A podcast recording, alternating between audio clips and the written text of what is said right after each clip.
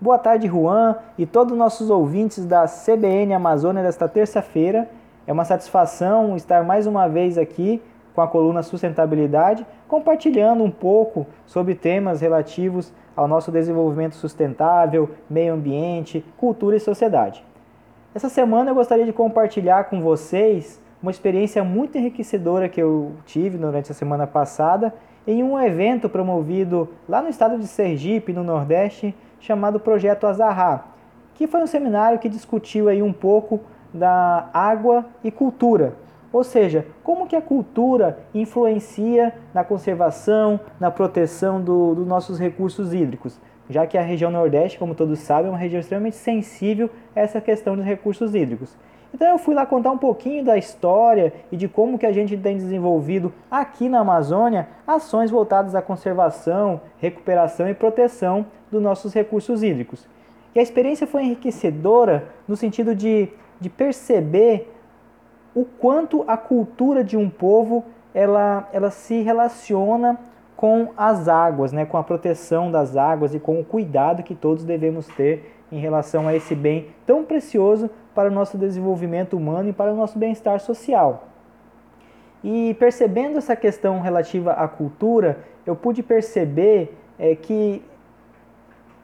a partir desse mecanismo cultural, da interação cultural com a água, é possível a gente ter um novo entendimento, uma nova postura em relação à nossa à água e à conservação dela em si. Ou seja, quais são os usos que podemos ter de uma maneira eficiente, mais eficaz, como que, que podemos olhar para o recurso hídrico de uma forma cautelosa e que a gente de fato possa ter esse bem, essa, essa preciosidade que a natureza nos oferece para futuras gerações, sem ter conflitos a respeito da água, sem que ela falte para o nosso dia a dia. E a experiência também foi enriquecedora do ponto de vista de contar um pouco das experiências, no caso, é, a experiência que eu tenho vivido junto com toda uma equipe, que é a, a a experiência do projeto Viver o Cidadão, que é realizada lá em Rolim de Moura, onde a gente foi contar um pouco das ações educativas, ações de educação ambiental que realizamos já ao longo dos últimos 10 anos com mais de 10 mil pessoas, crianças, adolescentes, jovens e agricultores e agricultoras familiares é, que vêm entendendo a importância da água para as suas propriedades rurais, para o contexto urbano e para o desenvolvimento social mesmo daquela região e contar um pouco como que a gente tem feito as ações de recuperação de áreas degradadas, principalmente as nascentes, as matas ciliares, as beiras de rios, como muitas pessoas gostam de chamar, é, para que os nossos recursos hídricos não acabem ou que recuperem esses rios e a gente possa ter água em abundância e qualidade suficiente. Mesmo sendo regiões muito diferentes, a Amazônia aqui para nós e a Caatinga, no caso do Nordeste, é, a gente entende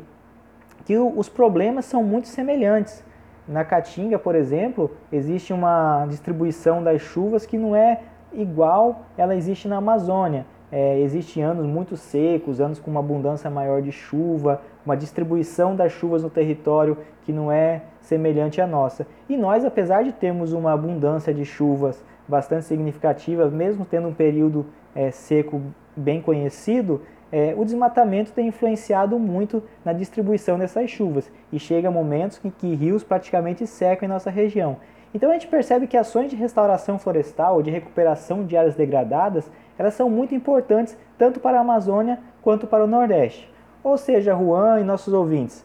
os problemas são os mesmos, as ações a serem desenvolvidas tanto para a conservação da água, ações educativas, ações ligadas à cultura que dialoguem com a questão da água, quanto às questões de recuperação de áreas degradadas, também são semelhantes. O que muda simplesmente é o povo do Nordeste, o povo da região amazônica, com suas riquezas culturais e, logicamente, é, as formas que a gente vai fazer essa recuperação das águas e conservação é, desses recursos hídricos. Então foi uma experiência muito enriquecedora que eu gostaria de compartilhar com todos vocês e, por fim, desejo a todos uma excelente semana e que até a próxima semana nós tenhamos um novo assunto para enriquecer o nosso conhecimento. Um grande abraço e até a próxima, Juan!